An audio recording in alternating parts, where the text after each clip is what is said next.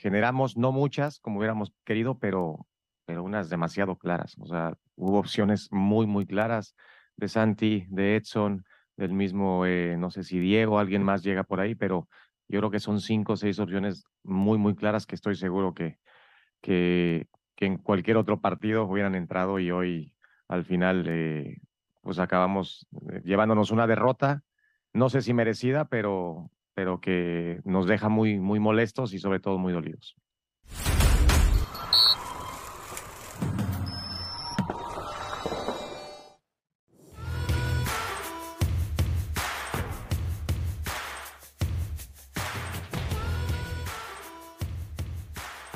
La Copa Oro 2023 se traslada a la ciudad de Dallas. Aquí en este estadio, ATT el próximo sábado comienzan los cuartos de final de la competición. Y el equipo de Jorge Ramos y su banda ya está. Ya llegamos tempranito a la ciudad tejana para comenzar a palpitar los partidos que empezarán a dejarnos ya en esta recta final los primeros dos semifinalistas de esta Copa Oro 2023 junto con José del Valle, junto con Mauricio Pedrosa y Hernán Pereira. Estaremos las próximas dos horas originando Jorge Ramos y su banda. Desde un lugar muy, pero muy especial. Sí, muy, pero muy especial. Que poco tiene que ver con la banda, pero bueno, tomando en cuenta que el fútbol americano está tan metido en la Copa Oro, porque en el estadio de Phoenix, eh, donde juega el conjunto de Arizona, los Cardinales de Arizona, se jugó Copa Oro y ahí estuvimos.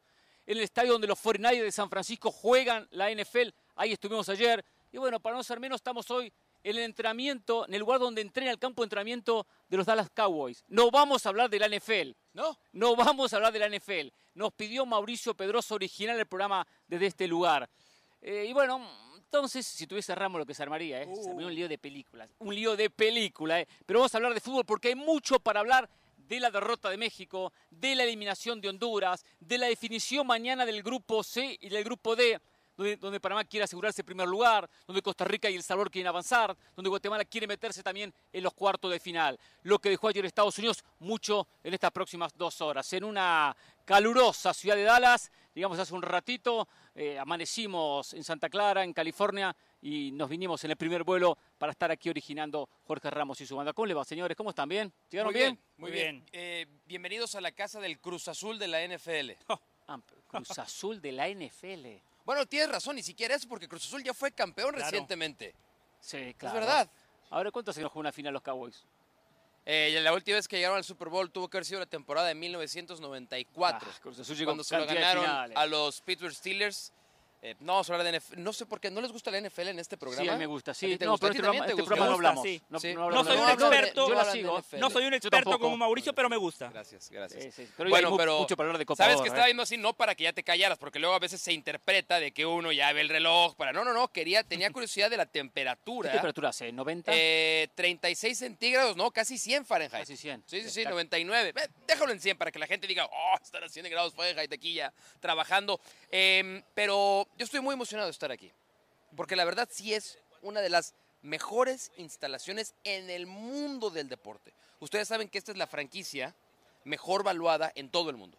Algo escuchado. De los deportes. En todo el mundo los deportes, la franquicia mejor valuada son los de las Cowboys. Hay que agradecerles. Del Real Madrid. Sí, sí, sí. Por encima del Real Madrid, de Manchester United, de los Yankees. Hay que agradecer a la gente de los Cowboys que nos permitió la gentileza. A Tapanaba, nuestro compañero que hizo A Jerry Jones. A Jerry Jones, al señor Jerry Jones que nos permitió estar aquí. Pero hablaremos de fútbol, hablaremos de fútbol. Y porque... en la cancha de fútbol, me, imagino, ¿no? Mm, no lo sé. No lo sabe. No lo sé. Es el que dirige. Eh, pero bueno, vinimos a hablar de fútbol. Perdió México en la Copa Oro perdió 1 a 0 ante Qatar, todo que no es merecido, si uno hace el balance de 90 minutos, pero mucho para criticar de la selección de Jimmy Lozano. Se pichó el globo, se terminó la fantasía. Bueno, esto es una realidad de lo que veníamos mencionando. Se había generado mucha expectativa en la previa. Apenas se fue Coca, apenas llegó Jimmy Lozano. Hubo una leve mejoría, pero lo de ayer, más allá que se jugó con algunos suplentes, algunos no tan suplentes, como el caso de Santiago Jiménez, eh, demuestra que México tiene inconvenientes, eh, inconvenientes en lo individual, inconvenientes a la hora de tomar decisiones, inconvenientes en el peso de los jugadores, que no aparecieron momentos cruciales y fundamentales, y por eso México sufrió su primera derrota en la era Jimmy Lozano. Que algo que dijo Jimmy que yo coincido, es mejor perder ahora, abrir los ojos, y, un poco el humo eh, mediático que algunos inflaron, medios mexicanos, Mauricio Pedrosa, es bueno desinflar un poco, ver la realidad y verlo ahora, ¿eh? Ahora porque a partir del sábado ya no sirve perder. El que pierde se va a casa. Ayer no hubo eh, milagro bíblico. Ayer el sordo no escuchó, el ciego no vio, el paralítico, no caminó. Eh, varias cosas para decir, ¿no? Eh, como titular nada más, después puedo expandirme. La Federación Mexicana de Fútbol no tiene que jugar más en ese estadio. Ese estadio está maldito. Ahí México perdió 7 a 0 contra ah, Chile. En ese estadio ayer México perdió contra Qatar, la peor selección del pasado mundial. Otro papelón de la CONCACAF la peor selección del pasado mundial, la peor anfitriona en la historia de las Copas del Mundo, viene a la CONCACAF y está entre las ocho mejores selecciones de la región. Otra vez. Otra vez. Otra vez. Claro, hace dos años llegaron hasta semifinales. Hasta semifinales. Es algo que a la CONCACAF la tiene que prevenir. Hay que trabajar de mejor manera, ¿eh? Hay que trabajar de mejor manera. Y hay que decir algo, termina clasificando y cuando uno recuerda el pasaje de esta selección perdió dos partidos sobre la hora en puntos claves contra eh, la selección de Honduras iba ganando, se lo empata sobre la hora eh, Albert Ellis y le quita dos puntos. ¿Y Haití? Contra Haití iba ganando, Haití lo empata y sobre la hora Haití lo da vuelta. Claro. Ahí pierde un punto, el empate a nada. O sea que Qatar a la larga en el balance de los, dos, de los 270 minutos terminó clasificando con justicia. Independientemente que ayer tuvo un premio muy exagerado, un premio no tan merecido. No, no, no, no seamos así. A ver, hizo el gol, hizo el gol y este tema de las estadísticas, México más posesión, así lo quiso Qatar. México llegó más, así lo quiso Qatar. Lo único que no quiso Qatar es que México, ¿eh? lo, único, lo único que no quiso Qatar es que México le hiciera gol y lo logró. Lo único que no quería Qatar es que México no le hiciera gol y fue lo que logró. Pero yo a diferencia de José no tengo esta ocasión, lo lamento, ningún título sensacionalista. Mm. Yo creo que ayer fue un muy buen día para el fútbol mexicano en general. Así, ¿Ah, perder es ganar, como el Pacho Maturana. perder es ganar, muy bien. Ayer siento que eh, fue, fue un buen momento para la derrota, fue un buen momento para malos rendimientos, fue un buen momento para malas decisiones del Jimmy Lozano, porque eh, Hernán había hecho referencia a esto en varias ocasiones. Bájenle, bájenle, eh, ya lo quieren poner como técnico hasta el 2023, están seguros, se puede equivocar. Yo había hecho alusión a que el Jimmy Lozano eh, es un técnico todavía inexperto. Hay muchas cosas desde la dirección técnica que el Jimmy Lozano todavía no tiene bien pulidas. Y ayer se notó. Qué bueno que jugó. ¿Te acuerdas que tocamos el tema de los centros delanteros? De jugar con dos puntas. Bueno, como recurso me parece muy bien. Lo intentó, tenía que hacerlo. Pero México termina jugando ayer con un desorden verdaderamente alarmante. No por tener en la cancha al mismo tiempo. desorden. sí, desorden. No, fue un equipo desordenado. No, a mí me parece un equipo extremada, totalmente lo contrario. un equipo sin ideas, pero no desordenado. Bueno, la, la falta de ideas comienzan con la falta de orden para poder ejecutar esas ideas. Mira, a ver, hay varios ejemplos en los últimos 15 minutos cuando México se quiere echar adelante. Termina jugando con Henry y con Santiago arriba. Sí. Termina jugando con Antuna, el Piojo Alvarado y Diego Laines. Correcto. ¿No? Pero la esta involuntaria permuta de posiciones entre Alvarado y Laines generaba descontrol. Henry y Santiago no sabían dónde colocarse uno y otro. Descontrol.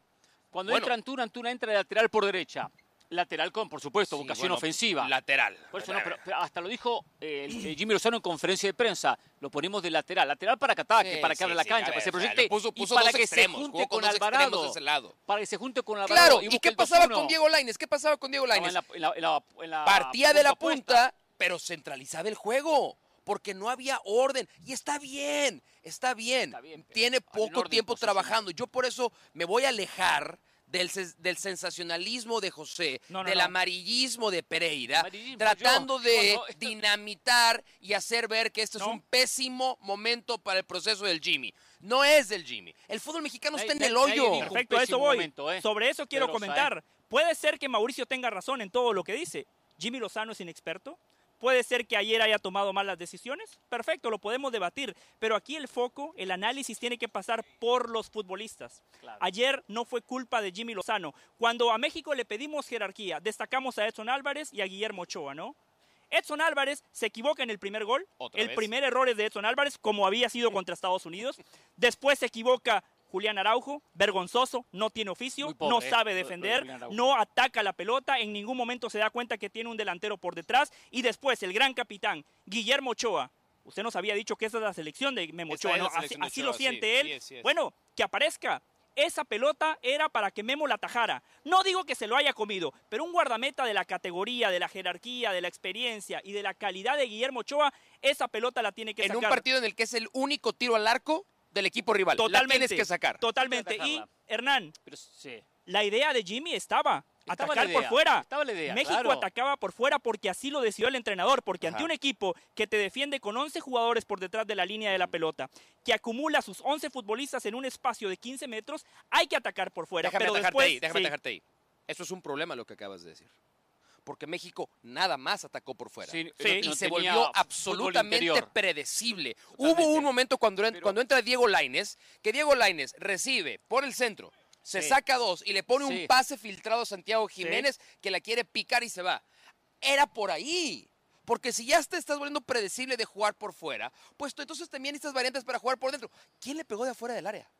Casi Chávez, ¿Quién intentó un disparo tiro libre? Chávez, tiro no, libre. en jugada, también. ¿Cuántas veces? Un par de veces, un, poco. Si el, si, si el partido era así contra Qatar, desde la dirección técnica, tienes que dar otros recursos. Tienes que dar, porque el Jimmy está obsesionado con los centros. A ver, ¿eh? Lo ha dicho en las conferencias de prensa, los ustedes no han faltado ni a una. No, ni a una, no, no. Hicimos a la tarea. Todas las. ¿Preguntaron ayer? No, no, porque no le dimos prioridad a los, a los colegas mexicanos porque nos marcaron la cancha, algunos en la mesa, como el señor Pedroso. Entonces, no, yo no les marqué la cancha, eh. No, no, no. yo nada más, yo fui el mensajero. No, no, no yo fui el, yo nada más compartí, la conferencia de prensa. Yo, y agarramos, le bajamos un cambio. Yo le bajamos compartí un, cambio. un mensaje nada más. ¿De quién vino el mensaje? ¿Quién se enojó? de nombres. yo dije, ¿quién es el corresponsal de ESPN que cubre la selección? Mauricio May. Sí. Cuando Mauricio May pregunte, después levanto la mano. Una vez que pregunté, levanté la mano. Ya era tarde. Era tarde, pero no importa. Yo le digo lo siguiente. ¿Cómo se le entra un equipo que defiende con tanta gente? ¿Por fuera? Por fuera es un camino. Ahora, Julián Araujo, cuando encara por la banda, todas las veces que, todas las veces que tenía la pelota era el centro. Nunca llegaba a línea de fondo. Nunca trataba de llevarse al defensor. Y un momento con espacio. Mucho momento con espacio. El defensor sabía y lo esperaba para adentro. No, no cerrándole sobre la línea. Si él encaraba y dejaban el camino. En algunas jugadas, no todas, y en algunas tenía espacio al lateral, automáticamente el central tenía que ir a buscarlo. Eso no es culpa de Jimmy, un ¿eh? espacio atrás. no, es son toma de decisiones de los jugadores. Claro. Es toma de decisiones. O sea, ¿ustedes vienen hoy a defender a Jimmy Lozano? No, pero veo más, o sea, hoy se despertaron y dijeron, Voy a ir a Jorge Ramos y su banda a defender a Jimmy más al jugador que a Jimmy Lozano. entonces ustedes ya están en el bar en el Lamborghini. No, no, tampoco en eso. No, bueno, es que todo lo que he escuchado de ustedes es como si Jimmy ayer no hubiera tenido culpa de nada. Mauricio, haga este análisis, haga este análisis. El equipo, el equipo venía mal con Martino, venía mal con Coca, ahora se vio mal con Jimmy. ¿Usted cree que pasa por el técnico no, por yo los no le quito, yo no le quito ninguna responsabilidad al jugador, pero también creo que necesitábamos ver a Jimmy Lozano reaccionar. A ver, yo se los dije. Yo se los dije. No, no bien, pero no bien, pero no bien, pero no bien. Puesto no bien. A Henry Martín con Santiago Jiménez, hoy era el primero para criticarlo. Totalmente. y sabes qué, yo creo que él lo sabía. Porque él lo sabía. Herrera no jugaba ni de nueve ni de extremo. O Ciel, o Ciel, Herrera. Sí. Ciel Herrera. No metía ni centro, ni nada, ni, ni, era centro delantero. Entonces, para tener un jugador, cuando la punta la tomaba Araujo, aunque la tomara mal, entonces poner a Henry Martín. Ahora, ahora. Va, a meter centro. En esta, en esta defensa ultranza que hacen del Jimmy Lozano. No, tampoco ultranza. Porque yo dije en este ¿eh? programa también la semana pasada que yo no quería emitir, yo no quería cargar mis dados a la continuidad o a la salida de Jimmy Lozano. Yo hasta que no tuviéramos un momento de adversidad. Hasta que Jimmy Lozano no se... Ahí vamos a ver, porque yo les dije, Martino no se repuso de la adversidad. Osorio no se repuso de la adversidad. Coca llegó adverso desde el principio. No se es más, es más, es más. No, Coca es más. Tuvo el me permites. Yo sé que tú aquí mandas en este programa. No, no, pero te pido que me permitas. Preparé un audio ¿Sí? del tema de la adversidad. Porque ahora vamos a conocer a verdadero Jimmy. ¿Puedo pedirlo? Sí, sí, a ver, sí, escuchemos por favor a Jimmy Lozano hablando del concepto de Mauricio Pedrosa de enfrentar ahora sí la adversidad. A ver. Cuando recibimos el gol, es lo que pensamos y dijimos, ahora es momento, ahora es el momento donde se ve realmente lo que somos. Y, y el equipo generó, intentó, generó, eh, no fue nuestro mejor partido posiblemente, pero no por el resultado, por, por otras por el resultado final, es porque creo que lo hicimos un poco más complicado de lo que era. Y, y como dices, a mí no me gusta, nunca me ha gustado desde que era jugador una derrota a tiempo, pero es muy cierta la frase. Este, si tenemos que perder a hoy porque pierdes el siguiente y te vas a tu casa. Entonces, eh, así como se los digo, cuando ganamos eh, trato de estar muy tranquilo y ahora que, nos toca perder, es verdad, es cuando cuando más afinas los sentidos y más tratas de, sacarle provecho a este tipo de, situaciones. Entonces, te digo, a mí lo, donde creo que podemos sacar más provecho como entrenador y como cuerpo técnico es si tenemos un poco de tiempo de trabajar. Sé que en selección eso es, es muy poquito, pero, pero vamos a mejorar seguramente bastante de aquí al próximo encuentro porque tendremos esos pocos días para, para hacerlo.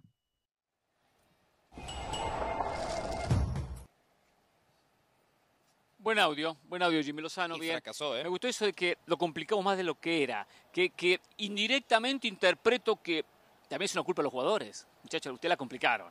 Era más fácil, el camino era más fácil, ¿eh? Y lo hicieron por lugares o por momentos. Y esto que siempre decimos, la toma de decisiones termina siendo incorrecta en muchos futbolistas. Acá el problema mayor no pasa por Jimmy, no pasa por Coca, no pasa por Martino, pasa por la materia prima, pasa por el futbolista. Ese es el problema mayor de México. Yo me quedo también con lo mismo, Mauricio. Si usted escucha atentamente a Jimmy Lozano, él dice, cuando recibe el gol, ve a su cuerpo técnico y les dice, listo, este es el momento que yo quería pero después él dice, he tenido poco tiempo para trabajar. Era momento para que el futbolista se revelara. Era ah. momento, Mauricio Pedrosa, para que el futbolista mexicano, dentro del contexto de la CONCACAF, dentro del tercer ah, mundo del fútbol, dijera, listo, yo soy mexicano, esta es mi área, dame la pelota. Y a muchos les quemaba el balón, muchos no tomaron buenas decisiones, muchos no sabían qué hacer con el balón, a muchos les pesó el entorno no mostraron rebeldía. A eso se refiere Jimmy Lozano. Para mí está clarísimo. ¿Qué refieres tú con no mostraron rebeldía? Yo creo que sí mostraron rebeldía. O sea, pero qué, o sea, que Para mí le falta ir, ir, un poquito más desde, desde, desde el ímpetu, sí, sí, de las un poquito ganas, más de la desde, a ver, yo soy mejor que tú y te tengo que derrotar en el uno. en el uno. Pero, pero rebeldía para mí es pedir la pelota y encarar, pues ganar en el uno contra uno, desequilibrar. Yo, yo sí creo que pedían la pelota. A ver, ¿quién no pidió la pelota? ¿Quién se escondió ayer? Pero después, se escondió ayer? con la pelota? Ah, eso es diferente. Es otro tema. Pero cuando dice Jimmy Lozano, por eso es la parte que a mí me alerta un poquito. Dijo, ah, ok, ya lo hicieron del gol, Ahora sí vamos a ver si es, si es cierto que estamos hechos para este reto. Y pues desafortunadamente no. Pero ese es un mensaje para sus jugadores, Mauricio. Y yo creo no para, él. Pero es que yo creo que tiene que ser para él. Pero si tuvo poco tiempo para trabajar, Mauricio. Está bien. Bueno, José, Hernán, vamos a encontrar mil pretextos. O sea, el pretexto que quieran lo van a encontrar. Sin duda. Tiene que tener la virtud que de leer el partido para en el entretiempo cambiar la historia, porque no fue un gol faltando 10 minutos al de Qatar. Entonces tiene que tener esa, esa visión. México cae anímicamente porque muestra un dominio en el arranque, llega el gol y después se cae. Y él lo dijo en conferencia de prensa. Eso es lo que tiene que trabajar. Pero en los 15 minutos de descanso es cuando tiene que aparecer el técnico. Yo, cambios posicionales o si no poder lograr inyectar de, ánimo, de, soluciones, darle soluciones al futbolista. Pero, pero solo una cosa, el resultado fue injusto. México fue no, superior paremos, a Qatar. No, no, no, Mauricio, pero, paremos con pero, eso. Pero, Mauricio, estamos aquí para analizar. estamos aquí para analizar. Sí, lo podía haber empatado. Perfecto, pero, fue injusto. A ver, yo les pregunto a ustedes. Yo les pregunto a ustedes, ¿fue figura el arquero de Qatar? No, no, no fue figura. Y Ochoa fue figura ¿Saben que fue, Qatar pateó una vez al arco nada más. ¿Saben qué fue lo mejor que hizo ayer el arquero de Qatar? Tiempo. Tiempo, sí. Un fenómeno. Pero, pero, Mauricio, fenómeno. estamos analizando el partido. No me vengan. bueno, yo te estoy analizando el partido. ¿Fue figura Guillermo Ochoa? No, no lo fue. México no mereció perder. Pero, José, tienes que poner en cuenta qué equipo es mejor que otro. y qué quería un equipo y qué quería el otro. Qatar le dio la pelota a México. Qatar, Qatar no iba a atacar. Tú no puedes decirme, es que Qatar llegó una vez y la metió. Si eso es lo que quería. Al revés, al revés. El plan de Qatar le funcionó llegar una vez y meterla.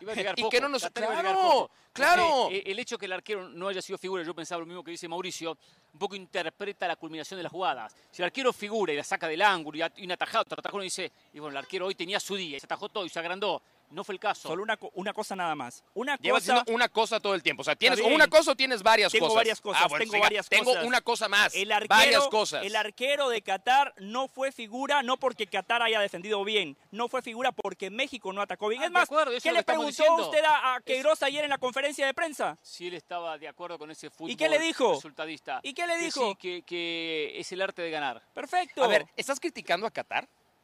No, no, no, no, no critico a Qatar. Lo que digo es que hay Esa que parte poner es la las que- esa cosas parte no me en la clara. proporción Sí, correcta. la proporción correcta es México esta. no mereció perder. Desde el análisis futbolístico, México es- no es- mereció perder. Te lo, bien, te lo pero- digo con pero es mucho cariño y mucho respeto. Sí. Es un consuelo muy bobo. Sí, No, sí, no, sí. no, no, Extremadamente es bobo. una realidad. Muy, muy bobo. A usted le puede parecer Porque bobo, pero esto- es una realidad. No, es pero- más, solo una cosa. ¿Escucharon lo que dijo Jimmy Lozano en conferencia de prensa? Sí, sí, estuvimos presentes toda la Perfecto. conferencia de prensa con ¿Le, usted. le parece, Mauricio, que el concepto de Jimmy Lozano es muy bobo? ¿Cuál, ¿Cuál de todos? Yo no estuve, estaba al aire a la hora de la conferencia de prensa. Jimmy Lozano dijo, no sé si merecimos ganar, pero por lo menos empatar. No, me merecimos a, mí, me- a mí me parece José. Jimmy equivocado. Lozano lo A mí- dijo a de mí me manera parece correcta y yo equivocado. coincido. Pero ¿le parece Todos- bobo el concepto de Jimmy Lozano? Sí. José, Ah, todos wow. sabemos que México lo podría haber empatado. Pues podría haber empatado ¿Y lo en- empató? En, tanta- en tantas, en tantos centros. ¿Y lo empató? Pero el balance termina siendo negativo. Claro. Porque perdió. Por, Claro. por el nivel del Por rival supuesto. también. Eso Claro, preocupa. claro. Eso preocupa. Porque el arquero no terminó siendo figura. Porque no es que hubo cuatro o cinco pelotas en los palos. O sea, muchas situaciones. Para hoy ver más aspecto negativo que positivo de esta selección mexicana. Y si este hubiera sido un partido de preparación, si este hubiera sido un partido amistoso, en el que tienes otros objetivos, en otro momento de la selección, puede llegar a valer el, bueno, jugamos en su cancha, Claro. bueno, intentamos ciertas cosas que no nos salieron. Muy bien. Estos partidos no son para eso. Pero, pero- pero que para no- usted fue una buena derrota. Hay un tema que no sí, hablamos. Sí, sí, yo- porque yo veo el big picture. Ajá. En el big picture es una derrota que le va a ayudar ganar. a México. Perder es ganar. En el Big Picture es una derrota que le va a ayudar a México. Pero creo que es muy vago, muy, muy vago, este tema de no, fue una derrota injusta. No, no, A no. ver, amigos. No es vago, es el acá análisis es- correcto del no, partido. No, no, no, es que para mí es un análisis muy simple. No. Muy simplón. No, Muy porque simplón. el análisis es- simple es Qatar ganó 1 a 0. No. México fue un desastre y Claro, Qatar fue y ahí- mejor. y ahí Ese es- el análisis es- simple. Y ahí es donde dices, ¿qué equipo es mejor? México. ¿Qué equipo tiene más talento? México. ¿Y qué equipo perdió? México. Bueno, ese es el análisis. No, Hay un tema que es importante. No, ese es el análisis. Hay un tema que es importante que hay que analizar, el tema de las ausencias. México jugó con algunos suplentes. Ahora, es verdad que hay jugadores que tienen nivel similar. Y hay suplentes como Santiago Jiménez, que jugó por Henry Martín, aunque después entró Henry Martín, que no se nota la diferencia. Pero pre- previo a. ¿Qué pasó previo a la conferencia de prensa de que fue el sábado? Sábado. Voy a hablar de algo que comente, siempre me gusta hablar y nunca hablamos. River perdió con Barraca Central. ¿Se acuerdan? Estábamos llegando. ¿Quién? River. River. River puso suplentes. ¿El de Uruguay? Por favor, Mauricio Pedrosa, por favor, Pedrosa. ¿Qué hizo de Micheli? Puso suplentes. Puso suplente y perdió con Barraca Central. Poner suplentes es un riesgo muchas veces. No solo porque el nivel desciende del futbolista, que hay casos y casos, sino porque hay un entendimiento entre los jugadores que ya vienen trabajando, entrenando y jugando. por supuesto.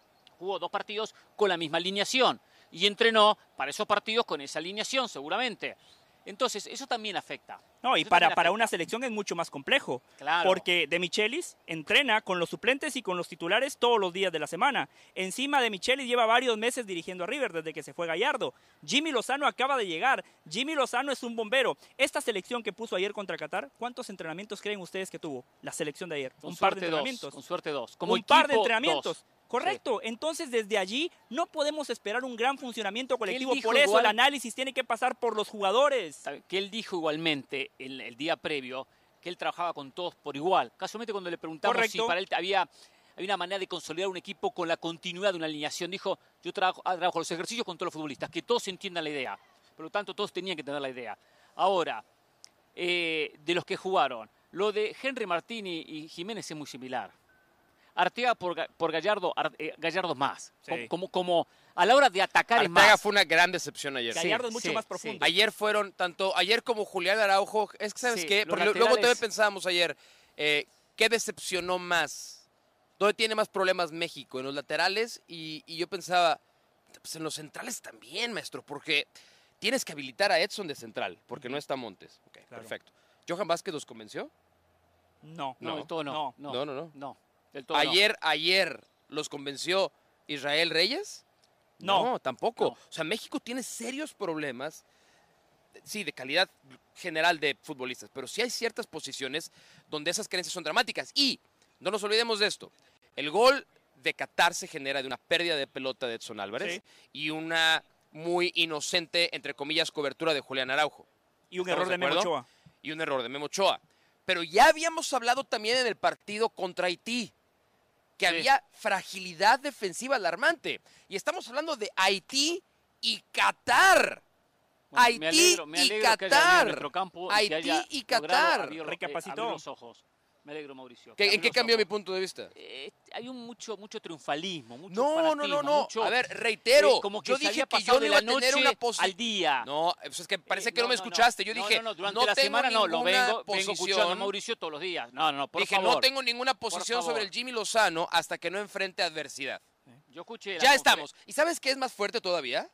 Que va a tener él, los jugadores, una semana completa de decir, otra vez perdimos, otra vez perdimos, otra vez perdimos, otra vez perdimos contra Qatar, contra Qatar. Pero contra la conferencia, bueno, quería que el partido ya fuera mañana. Vamos a ver, vamos, porque hay ciertos jugadores que eso es motivación, sales adelante, y hay otros al que los trauma. Claro. Y la selección mexicana nos ha demostrado que estas derrotas los Mauricio, los trauma, dramáticamente. Sí, pierde confianza. Coincido plenamente en los laterales, coincido plenamente. Gracias, estaba muy No ofrecen garantías. Eh, eso le da validez a su comentario, Mauricio. Pero ¿sabe qué? Yo no esperaba absolutamente nada de Araujo. Me parece un jugador normalito. normalito. Arteaga me parece un jugador normalito. A mí los que me decepcionan son Edson Álvarez. Los que me decepcionan son Edson Álvarez y Guillermo Ochoa.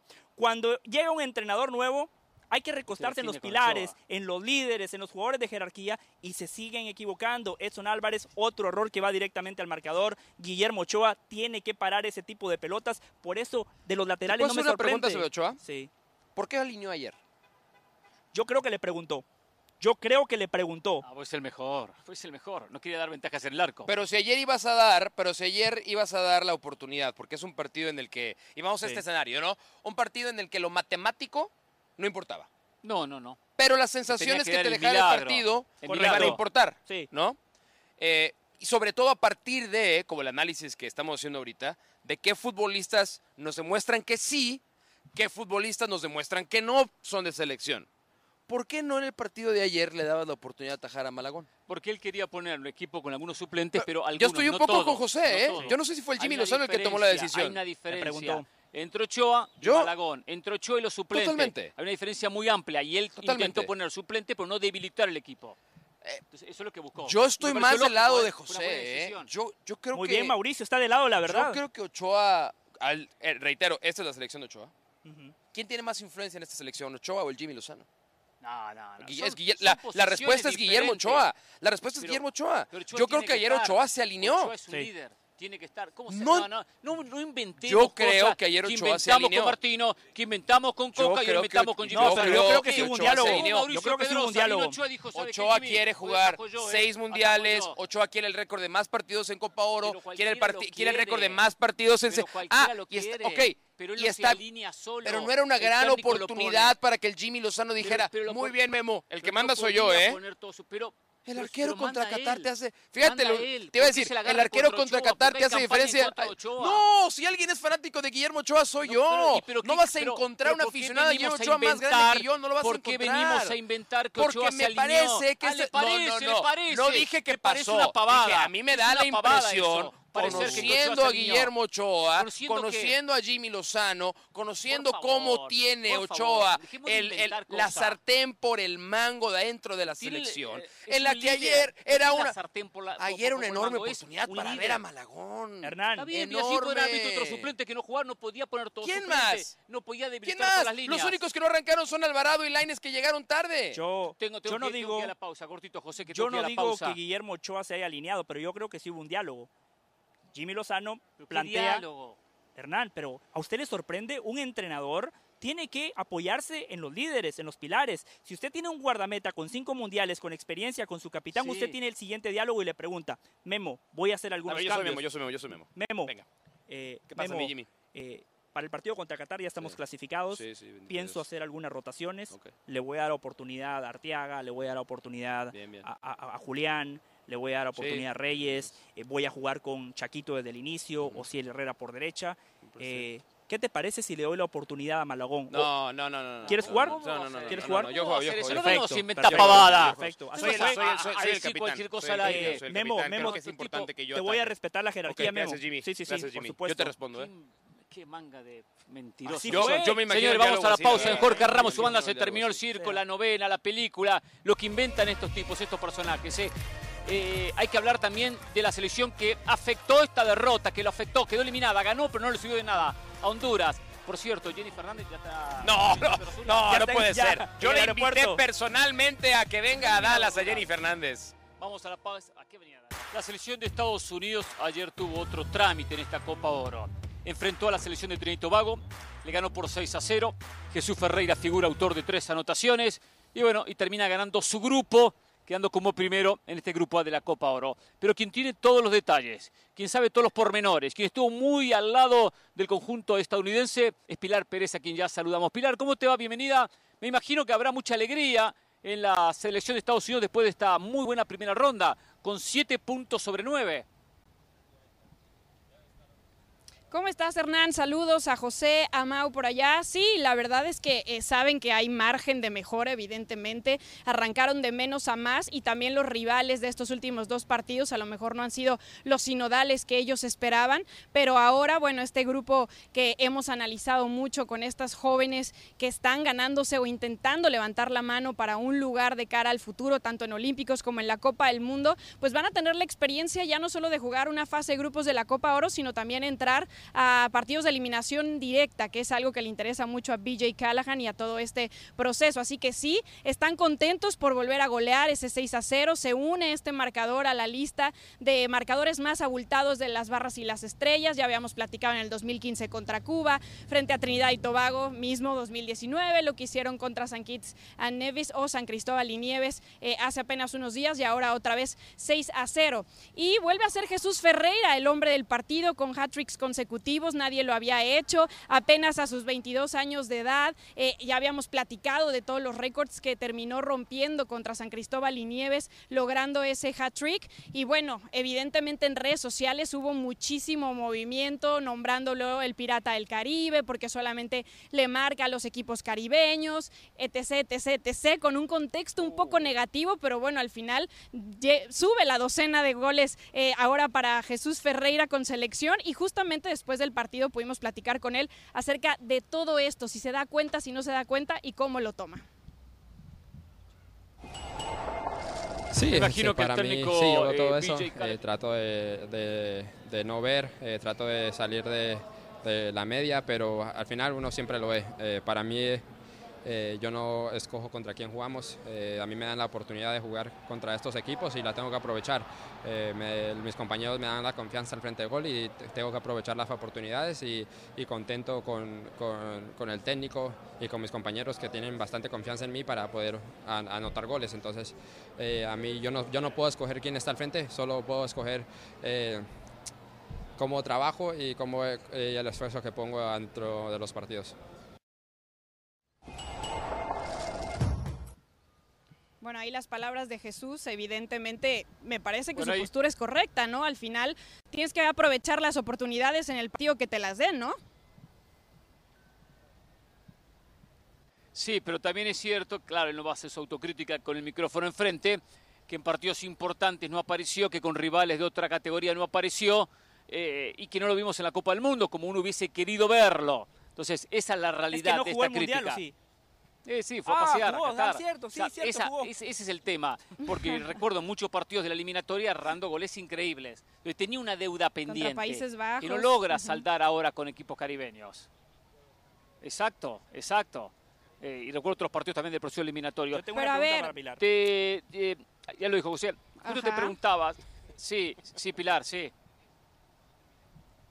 No, lo que yo digo es que, o sea, entiendo que, que, que, hay momentos en los que no ha aparecido, pero tampoco es que sea un jugador que haya jugado todos los partidos del Mundial, o sea, sus minutos fueron contados, en realidad fueron Sargent y Haji los que fueron los que más rotaron en esa posición y Jesús Ferreira entiendo que contra Países Bajos no tuvo su oportunidad y fue Haji el que terminó marcando, ¿no? Pero sí creo que apenas a sus 22 años todavía tiene mucho techo y muchos partidos por delante y también hemos platicado muchas veces lo secuestrado que está el área y las veces que se va a enfrentar entre estos equipos y que hoy llegue a 14 goles con selección y que lo haga eh, eh, a sus 22 años y que lo haga con hat-tricks consecutivos, pues en la Copa Oro, que es el torneo más importante de CONCACAF, pues es lo que hay. Tampoco se le puede pedir mucho porque se va a enfrentar en la mayoría de los casos a estos mismos rivales. Lo que pasa, Pilar, que en la eliminatoria rumbo a Qatar no estuvo a la altura. no hizo los goles que tenía que hacer, falló en muchas ocasiones cuando fue respaldado, por eso que jugó poco en el Mundial, porque el puesto no se lo ganó. Entonces, desde ahí es la decisión del técnico por lo que fue la Copa del Mundo. Te preguntaba, ¿hay preferencia por el rival que va a tener Estados Unidos? Por encima de Ricardo Pepi. Ricardo Pepi no, terminó yendo. Sea Guatemala, sea, sea Canadá o sea la selección de, de Guadalupe. ¿Me repites la pregunta, por favor? Que no te escuché muy bien. Sí, sí. Te decía que mm, hay preferencia por el rival que va a tener Estados Unidos en los cuartos de final, ya conocido que está clasificado en la próxima ronda, Guatemala, Canadá o Guadalupe, independientemente que me imagino que el técnico habrá dicho, me da lo mismo, el que venga, venga, tenemos que jugar contra todos, pero en el interior siempre uno sabe que hay preferencia por algún que otro equipo. Eh, honestamente, me parece que que hoy lo de Canadá se ve muy complicado, sobre todo porque tendrían que empatar los otros dos para que Canadá ganando y con la diferencia y demás terminara como primero. Yo creo que, que sí, en efecto, les da un poco igual porque tampoco es que ninguno de estos tres rivales haya demostrado tampoco ese poderío ni, ni, ser un rival que realmente los vaya a meter a lo mejor en problemas, ¿no? Lo vimos en su grupo, a lo mejor Jamaica pensábamos que, que sí, era el más complicado en el papel y bueno, terminaron sacando apenas sobre la hora el resultado, pero de ahí ha habido una mejora, evidentemente evidentemente porque también se enfrentan a, otros equipos que vienen desde una clasificación previa y que habían jugado más entre ellos. Esta selección como tal no había tenido tantos minutos. Yo creo que quisieran a lo mejor evitar a Canadá por el contexto de lo que es Canadá. Creo que supondrían que sería mejor enfrentar a, a, Guatemala o a Guadalupe, más allá de que Guadalupe la verdad nos está sorprendiendo a todos, pero realmente no ha habido una postura específica de contra quién se quieren enfrentar. Pilar, un fuerte abrazo. Estados Unidos gana, gusta y golea porque el interino del interino es el próximo Pep Guardiola, por la calidad del futbolista estadounidense o por la pobreza franciscana de sus rivales.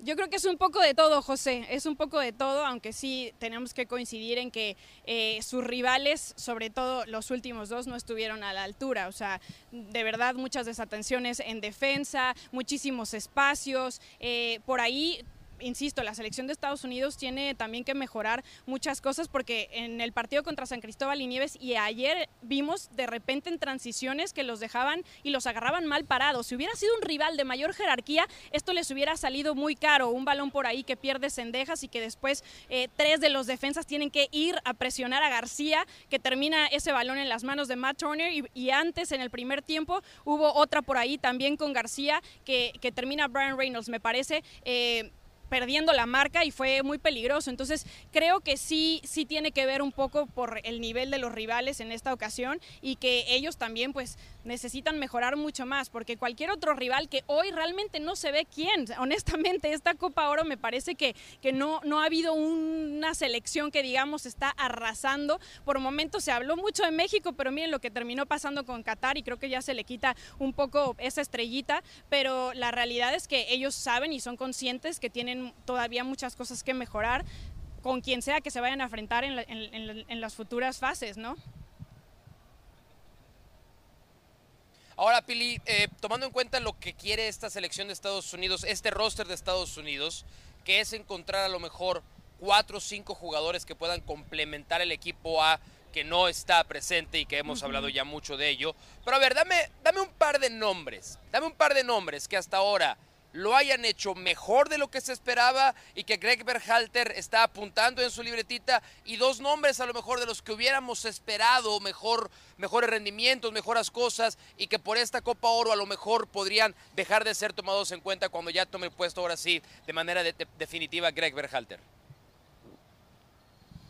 A ver, voy a empezar por las decepciones, aunque no sé si una de ellas es realmente decepción porque ya lo veíamos viendo desde antes de esta Copa Oro y de cara al Mundial y en las eliminatorias, pero es Aaron Long. Me parece que el central en esa oportunidad que tuvo de arrancar de inicio nos demostró que no está al nivel y Jalen Neal, este jovencito del Galaxy, le terminó quitando la titularidad, ¿no? Y compartiendo en su momento con Matt Miasga y ahora en este último partido de inicio con Miles Robinson. Me parece que Long, pues por más de que se le siga dando la oportunidad y que estuvo en este proceso, ya no tiene que estar por ahí. Otro que honestamente a mí, em, no sé, no me gustó su actuación, que ahorita pidió un permiso especial para irse de la selección por un tema personal del cual BJ Callahan no quiso hablar mucho, no se sabe hasta cuándo va a regresar, dijo que no lo van a terminar haciendo, haciendo cambio en esta ventana en donde podrían hacer cambios por lesión, ojo, este es un tema personal. Eh, fue Iran Morris, yo entiendo que también es otro de los jóvenes que tiene que demostrar, pero no me gustó nada lo que hizo en la media cancha contra Jamaica. Y bueno, Cendejas, me, me ha sorprendido que por más que lo, lo he intentado y este último partido, la verdad es que no tuvo un, mal partido, se estuvo moviendo, pero muy desesperado, muy frustrado y no terminando ese último pase o esa última jugada que le termine dando su gol en esta fase de grupos. Por ahí han pasado para mí las decepciones. Y las sorpresas, me ha encantado lo de Jalen Neal, de verdad. Eh, mm, me entristece que el Galaxy no lo haya prestado para el Mundial Sub-20, entiendo sus razones, pero creo que tiene un potencial enorme. Lo de Brian Reynolds, también el lateral por derecha, ha sido muy bueno, no solamente en defensa, sino en ataque. De Joan Jones no me gustó tanto frente a San Cristóbal y Nieves, pero creo que el partido de ayer fue mucho mejor. Y Kate Cowell, me parece que Kate Cowell se nota desde ya que tiene un potencial increíble, la explosividad, la intensidad, ese gol que marca uno de los más bonitos de esa fase de grupo. Entonces, eh, creo que por ahí van, pero no sé hasta qué nivel para arrebatarle un lugar a los que ya tenemos eh, ubicados en esas posiciones, un Anthony Robinson, un Christian Pulisic.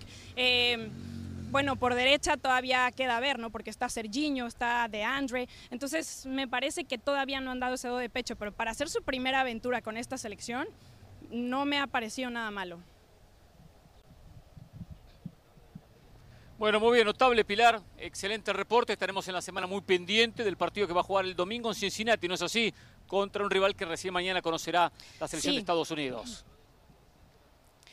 Un par de detalles les voy a decir que decidieron quedarse en Charlotte hasta el día 7, viajar el 8, reconocimiento de cancha y conferencia y jugar el 9. Entonces van a estar aquí por lo menos hasta el día 7 preparándose. Mañana habrá, como es 4 de julio, eh, una reunión con familiares y amigos por esto de, festejar un poco y tener unos momentos de distendido. Y Alan Soñora va a ser uno de los que van a cambiar para los cuartos de final por esa lesión en el isquiotibial derecho. No se recupera. Hernán, yo solo tengo, un pedido para Pilar, que le habla siempre al aficionado estadounidense. Tengo un pedido para mi hermano Mauricio Pedrosa y para mi hermano Hércules Gómez, que en Fútbol Américas también le hablan directamente al aficionado estadounidense. Por favor, que no se agranden. Son gigantes, en tierra de enanos, o sea, la pobreza futbolística que estamos viendo en esta Copa Oro, y ya están muy agrandaditos, ¿eh? Con CACAF no existe más, se lo dije hace mucho tiempo. Terminemos con el término gigante, no existe más. Es que ellos se creen gigantes, pero, o sea, yo puedo ser gigante en esta zona. Yo esperaba mucho más de Trinidad y Tobago. Perder sí, pero no comerse ese goles. Eh, Gracias. Y Mauricio que decía que Trinidad y Tobago había mejorado. Sí, mejoró, se pudo comer ocho. Qué bárbaro. Gracias, Pilar. Abrazo, ¿eh? Hasta la próxima. Abrazo. Mientras en la ciudad de San José, en California, jugaba México ante Qatar, en Charlotte se enfrentaban Honduras y Haití, buscando acompañar a la selección de Jimmy Lozano a los cuartos de final de esta Copa Oro. Honduras tenía que ganar su partido y esperar que México empatara o ganara su encuentro ante Qatar. Lo perdía por 1 a 0, se pone al frente el conjunto caribeño, Haití, y después lo da vuelta. El equipo de Diego Vázquez empata el partido, luego consigue el 2 a 1 y estuvo hasta, hasta el final del encuentro esperando que México lograra ese empate que nunca llegó. Un empate que lo hubiese depositado en la próxima ronda. Aquella derrota inicial de Honduras 4 a 0, perdió contundentemente ante México, por la diferencia de gol lo dejó fuera de la Copa Oro, cuando con mejor diferencia y la misma cantidad de puntos Qatar termina clasificando. Esta Copa Oro nos da la posibilidad de viajar por diferentes ciudades, ¿no? Eh, es un, todos sabemos lo, extenso que es Estados Unidos, lamentablemente no he podido compartir con todos los corresponsales que, que, llegaron, que trajo ESPN, lo cual me da mucha lástima porque me hubiese encantado haberme encontrado con Jenny Fernández, que me imagino que estará ya de regreso viajando a San Pedro Sula después de la eliminación del conjunto hondureño. Pero bueno, son las cosas que pasan, son a veces los riesgos. Eh, un amigo Pereira, ¿eh? Hombre, ojalá todos quisiéramos más compañeros como Hernán Pereira. Yo sí tuve el privilegio de compartir con Jenny durante esta cobertura. Bueno, me alegro, me alegro. Y deseo que es tan capacitada, conoce tanto con CACAF. Creo, a ver, aquí no, pues aquí no termina la plática de Honduras. En Honduras hay repercusiones que este resultado puede tener que Jenny mejor que ¿eh? nadie puede poner en contexto. Eso que dice Mauricio, analicemos los resultados, ¿no? El resultado. es cierto, Honduras no clasificó, un fracaso, ¿no? Lo podemos catalogar como un fracaso. Ahora, perdió contra México. México es más que Honduras. Más allá de que acaba de. Era más que Qatar, pero perdió contra Qatar, pero bueno, ok. Perfecto. Eh, y le gana Haití, empató con Qatar. Honduras empató con Qatar. No, no, yo digo México. México perdió con Qatar. Claro, pero yo hablo de Honduras. Honduras, ¿no? En la previa uno dice México es más que Honduras, ¿no? y perdió contra México. perdón, esto es una de las cosas que a mí no me gustan de la prensa hondureña. Fin con la cara de Diego Vázquez. pero ¿por qué no te gusta? No me gusta que la prensa tome esa postura extremista de fin, terminemos con Diego Vázquez, fin a un ciclo. Pero es un punto de vista, es una opinión. sí, pero es una opinión de periodistas que no analizan que la realidad del fútbol catracho ah. hoy es consecuencia de esta mala Copa Oro. No es consecuencia que Diego Vázquez hizo un gran trabajo Diego Vázquez. Hizo lo que pudo, con lo que, con lo que tenía. Entonces, Hernández Gómez fue un desastre, el propio Fabián Coito un desastre, Diego Vázquez un desastre, son todos un desastre. Jorge Luis Pinto. Jorge Luis Pinto, ¿por qué no abren los ojos? Hoy Honduras ha descendido en el nivel futbolístico. Hay cierta similitud con lo que pasa en México. ¿eh? Bueno, cierta similitud. Parece que el técnico es el único responsable. ¿eh? como era Martino, como era Coca y ahora, ahora Jimmy. lo propio pasa en Honduras. Entonces, empecemos a analizar que Honduras ha descendido. Y José iba a decir algo del tema de resultados. Claro. Exacto, que más o menos es cierto, le ganó a Haití que tenía que ganarle. Empató con Qatar, una selección mundialista de las peores del Mundial. Honduras va al Mundial y termina también los últimos puestos, ¿eh? Claro. hay que decirlo. Y perdió con México. Es verdad que fue un resultado abultado y es lo que lo termina eliminando. Pero eso es lo que uno esperaba de Honduras. No, no, no. Eh, el talento no sobra. Para este partido, Alberelis, lesionado, que fue el mejor futbolista de Honduras en esta Copa Oro. El Choco Lozano, si hay un jugador de jerarquía que brille más o menos en Europa, es el Choco Lozano. Si tienen un central importante, Maldonado tampoco vino. La Barbie Vázquez tiene sus pecados. Tuvo un año para este equipo, no consolidó un 11 pero después, lo que siempre decimos, el fútbol pasa por los futbolistas y hoy Honduras ha descendido. Hoy esta generación es inferior a los grandes futbolistas que Honduras supo tener dentro del contexto de la CONCACAF. Y los resultados, reitero, en el balance, en el análisis frío, no fueron malos. Perdió contra México, lógico, le ganó a Haití, empató con Qatar. Para mí la gran diferencia es que cuando, en efecto, el fútbol es de los futbolistas, es verdad, eh, pero los técnicos potencializan las virtudes de los, futbolistas. Y el análisis a partir de ahí es, que era un poco lo que pasaba en México con Martino, pero centrémonos en Honduras. Por favor. Que Honduras además, antes encontrábamos futbolistas de jerarquía, más futbolistas en Europa, con otro recorrido, otro roce. la Liga MX. Y, más comprometidos con su selección. había otro, tipo, había otro tipo de grupo en Honduras al que hay el día de hoy. Pero muchas veces cuando ese talento decae, cuando la calidad de los jugadores no es la misma que había en otras generaciones, ahí es donde se le pide al técnico que tenga un impacto diferente. Y yo no sé si la Barbie Vázquez lo pudo tener con Honduras o no. Es algo que se puede tratar, se puede discutir y ya después es una discusión extensa que va que va caso a caso. Pero esa portada de fin, para terminar, esa portada de fin, creo que es la conclusión de decir, el cuate tuvo un año para preparar a este equipo. Y no solamente no vinieron los mejores jugadores, hay, hay fricciones en un adentro año, ¿cuánta de fecha FIFA? Seamos claros, en un año cuántas fecha FIFA hay. ¿eh? No, no fue capaz de potencializar ni de armar un grupo a su alrededor que creyeran en lo que él decía y sacar esta Honduras adelante. Yo lo que voy de que la solución aparece si echamos a Diego Vázquez. ¿Llega la solución? No no llega a la solución. Bueno, depende de quién venga. pasará por los mismos problemas que ha pasado en los últimos años. Y últimos años son muchos, ¿eh? No hablamos de un par de años. En la última eliminatoria jugó 14 partidos, 14, ¿eh? En un octogonal final no ganó ninguno. ¿Qué tiene Diego Vázquez? Con una localidad que pesa. Con una localidad, que pesa. muy fuerte, es verdad, buen punto. ¿Qué tiene Diego Vázquez? Conocimiento de la Liga Hondureña. ¿Demostró ser muy buen técnico? Claro que sí. En Motagua le fue muy bien. Llegó a muchas finales, ganó algunas, perdió otras, pero compitió, le compitió de igual a igual a Olimpia, le ganó no, Olimpia lo tuvo de hijo. Está bien, pero en algunos títulos los perdió, digo, pero estuvo a la altura. No fue un técnico que desentonó para nada. Le ganó gran cantidad de campeonatos locales, de repente falló algunas finales internacionales, pero llegó a la final, o sea, demostró capacidad. Tuvo que llegar. Si alguien demuestra capacidad, hay que respaldarlo. y hoy Honduras está mal a nivel la teoría de que el éxito en clubes no garantiza el éxito en selección. No, porque es diferente el trabajo. Por eso, por eso. reconfirmando la teoría de que el éxito en clubes no. A ver, pero este es como. ¿qué es el éxito en selección? ¿Haber clasificado de ronda? No. Si ayer México que no fue culpa de Honduras, o, eh, eh, Honduras terminó clasificando. El éxito en selección es lo que te dije hace un, hace un momento solamente. Que cuando tienes un grupo de, de jugadores que están aquí, el técnico te ayuda a llevarlos acá. Está bien. Y si los tomaste aquí y ahora están acá, pues entonces no quiere decir que no solamente no funcionó tu trabajo, sino que uh. fue peor, fue todavía nocivo para el desarrollo de jugadores. Es como si tú quieres aprender a tocar guitarra, vas con un maestro y te enseña el círculo de sol. Y ya está, no pasas de ahí. Y tú quieres aprender más. Pues vas con otro maestro de guitarra entonces. Tengo un mensaje importante, ¿eh? Tengo un mensaje importante. ¿Qué pasó? Eh, a ver, no, no, no. Eh, Jenny Fernández. Jenny me está escribiendo. ¿Aterrizó en San Pedro Sula ya? No, no, no, está, está viendo el programa y canceló ah. su vuelo a San Pedro Sula. Ah, viene mañana. viene mañana Jorge Ramos y su banda. mañana Jenny Fernández viene a Dallas a dar la cara, a poner la cara y a darnos explicaciones del porqué de esta eliminación tempranera de Honduras. Solo una cosa. Me alegro, me alegro. Esta portada de 10... aeropuerto? Eh, no sé, eh, eh, eso no sé. Yo pregunto nada más. No tengo la información, señor Pedroso, mira con esa cara. No quiero sacar a nadie. ¿Qué cara? si Pedro, sí, sí, Pedrosa, Pedrosa no, perdón, si Jenny se regresa con Honduras. Solo les voy a dar un poquito de contexto. Preguntaste si tenía boleto Esta... de ida y vuelta o no. Esta portada de 10 que acabamos de mostrar, ya la tenían lista, porque al minuto 95 contra Qatar Honduras perdía 1 a 0.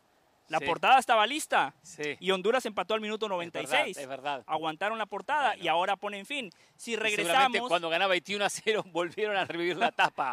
claro. Después, bueno, llegaron los dos goles de Honduras, dio vuelta a la historia. No, imagínate cómo estaban viendo el partido de México contra Qatar. No, estaban viendo porque cualquier gol. Totalmente. Liquidaba esa portada. Yo recuerdo cuando Coito era el técnico de Honduras en el proceso eliminatorio y la portada fue similar. Era Federación, hagan algo. Hagan algo ya. Ya, actúen, ya. La, prensa, la prensa tiene mucho poder. Y solo para sumar algo, Mauricio, breve. me imagino la bronca que tiene el aficionado hondureño, porque más allá de que no es culpa de México, México no tiene por qué estar eh, ayudando a otras selecciones. No, no, no. pero claramente en la previa uno decía México le va a ganar a Qatar, ¿no? Y después uno ve el partido, uno ve el partido y México muy superior. Qatar llegó una vez, una vez, pateó una sola vez al arco y lo termina ganando. Me imagino la bronca, la impotencia de decir, o sea, Honduras hizo lo que tenía que hacer en el partido trascendental contra Haití y aún así no le alcanzó. Qué, irónico, qué irónico. Yo, yo, recuerdo muchas publicidades de Honduras cuando iba a visitar la selección mexicana de... Nuestro objetivo es que México no pase. Sí. Al Mundial no vamos, pero a México le ganamos. Qué irónico. la vuelta a la vida. Qué irónico es esto, eh. Qué irónico, amigos de Honduras. Bueno, pasó con Argentina y con México también, eh. Perdón, en el Mundial, ¿eh? que si cuanto más goles Argentina le hacía Polonia, mejor para México, ¿no? la vuelta de la vida. Pero bueno, todo, todo, todo pasa. Señores, Honduras tiene que enfocarse en la próxima eliminatoria, pero dejemos de cambiar y cambiar y cambiar de técnico. Se habla, por supuesto, de Pedro Troglio, que le ha ido muy bien en Olimpia, ¿eh? no variar. Olimpia le fue muy bien, ¿eh? Que de en Argentina, un desastre. De hecho, Hernán, eh, cuando la Barbie Vázquez llega a Motagua, estableció una paternidad. Motagua era el equipo dominador del fútbol hondureño. Tuvo que llegar Pedro Troglio para romper con esa raya. Y algo que a los, a, los hinchas de Motagua les generaba mucha emoción es que en liguilla se enfrentaban a Olimpia y con la Barbie Vázquez ganaban siempre. Llega Pedro Troglio y cambia la dinámica. Hoy Olimpia es el equipo dominador de la Liga Hondureña y en competencias internacionales también lo ha, hecho, bien. En la segunda hora que va a iniciar en instantes tenemos a un invitado eh, para hablar de México, de la derrota. Este hombre sabe, eh, pisó la cancha, hizo muchos goles y nos va a contar su análisis de esta derrota por 1 a 0, lo que viene para el equipo de Jimmy Lozano. Eh. Pausa y ya regresamos aquí en Jorge Ramos y su banda. Hoy desde la ciudad de Dallas, la sede de los cuartos de final de la Copa Oro. Saludos, soy Cristina Alexander y esto es Por Center ahora. El Guadalajara ya presume de su nuevo refuerzo. Se trata de Eric Gutiérrez, que llega procedente del PSV Eindhoven de la Eredivisie, equipo donde militó durante casi cinco años. El Guti tenía contrato hasta el 2025 con el club de Países Bajos, donde no estaba teniendo los minutos deseados y comentó que hay demasiados partidos que no juega. El mediocampista es el tercer fichaje oficial para Chivas en esta nueva temporada al diamante porque los Astros superaron a los Rangers 5 a 3 en un encuentro donde Chas McCormick brilló para Houston después de batear un triple con dos outs con la casa llena en la octava entrada, impulsando la victoria. Además, el venezolano José Altuve ayudó con un cuadrangular solitario en la sexta entrada, lo cual marca su tercer home run en los últimos cinco juegos. La serie contra los Rangers continúa hoy. Sergio Pérez logró podio de nueva cuenta en la Fórmula 1 después de una gran carrera en el Gran Premio de Austria, en donde arrancó desde la decimoquinta posición tras una calificación complicada. Checo tuvo una batalla emocionante con Carlos Sainz de Ferrari para finalmente adueñarse del tercer lugar en la Vuelta 62. El mexicano admitió en la entrevista post carrera de que fue un fin de semana complicado debido a que llevaba los días previos no sintiéndose bien. Así, Checo disfrutó del podio luego de tres carreras. No se pierdas por Center todas las noches a la 1 m del Este, 10 pm del Pacífico. Esto fue Sport Center ahora.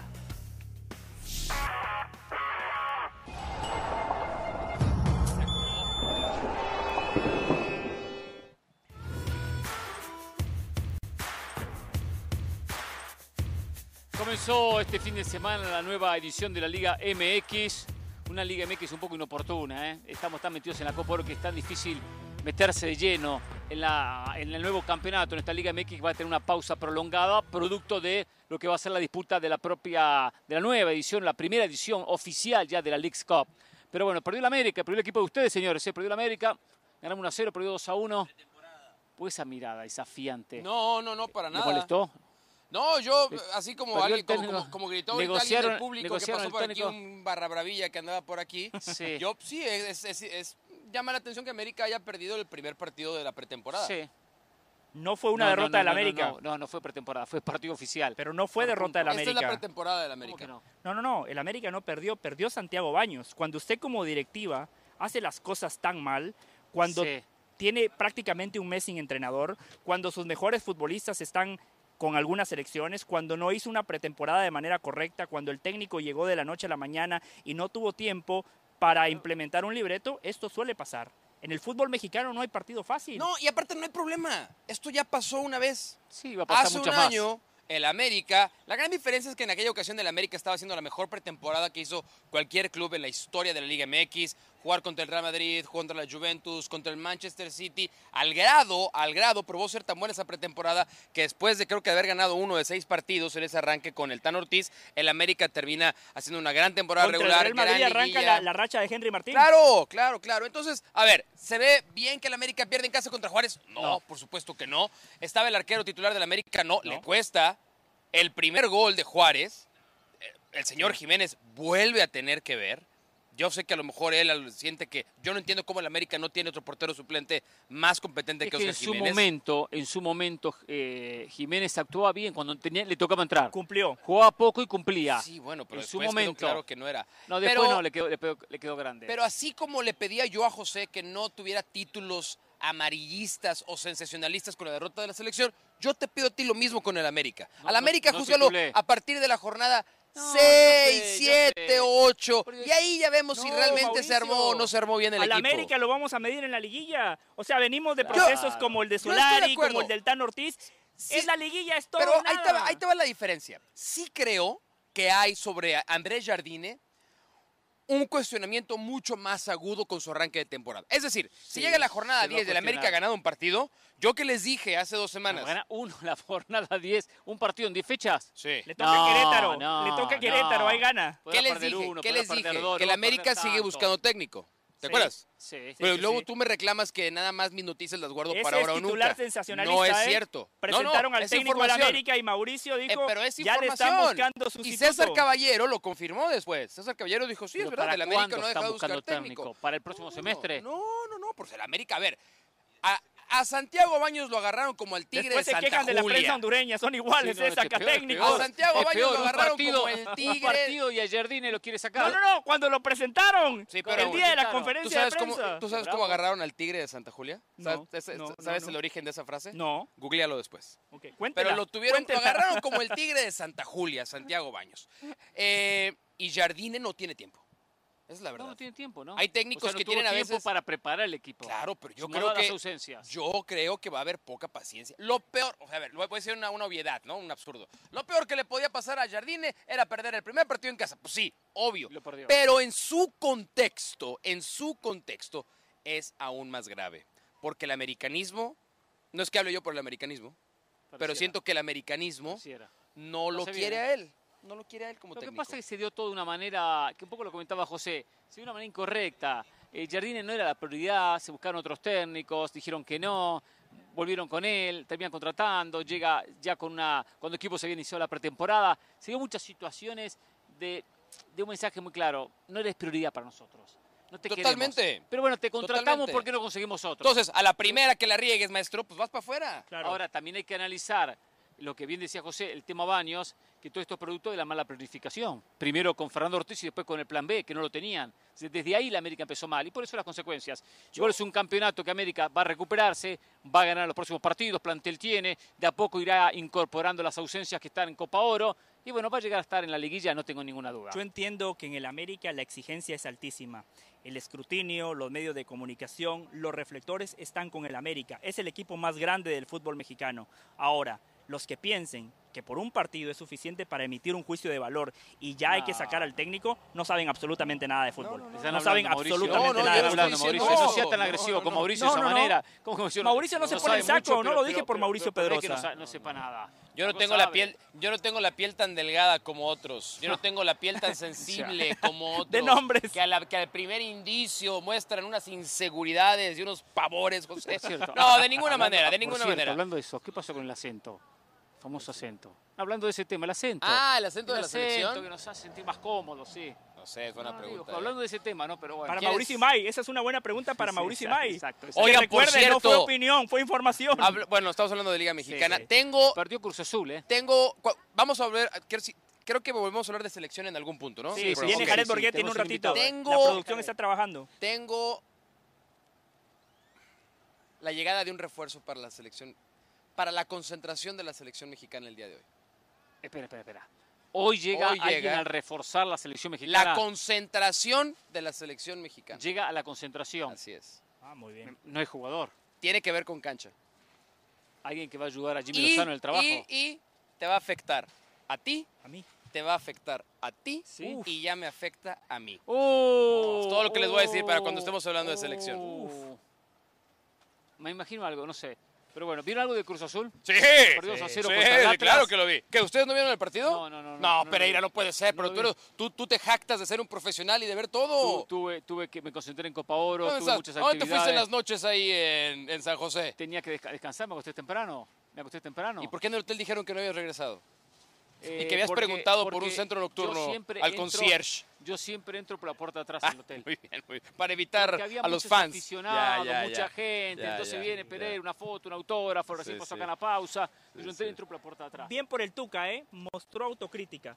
Reconoció que Atlas fue superior, porque Atlas fue superior. Merecida la victoria después de lo que hizo el Tuca en conferencia. No, fue muy no, no, no, mienta. Atlas fue superior. Bueno, ¿te gustó lo que hizo en la conferencia?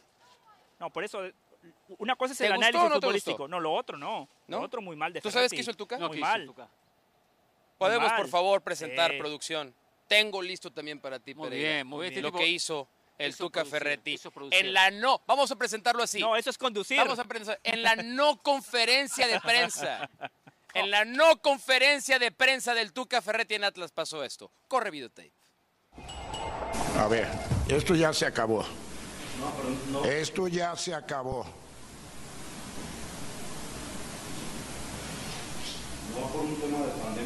No, no es, no entiendo por qué tema tiene usted. No entiendo. Hay 25 mil personas ahí adentro, en la tribuna. ¿Y por qué no pueden bajar aquí a entrevistarme? Ah, pues entonces que bajen.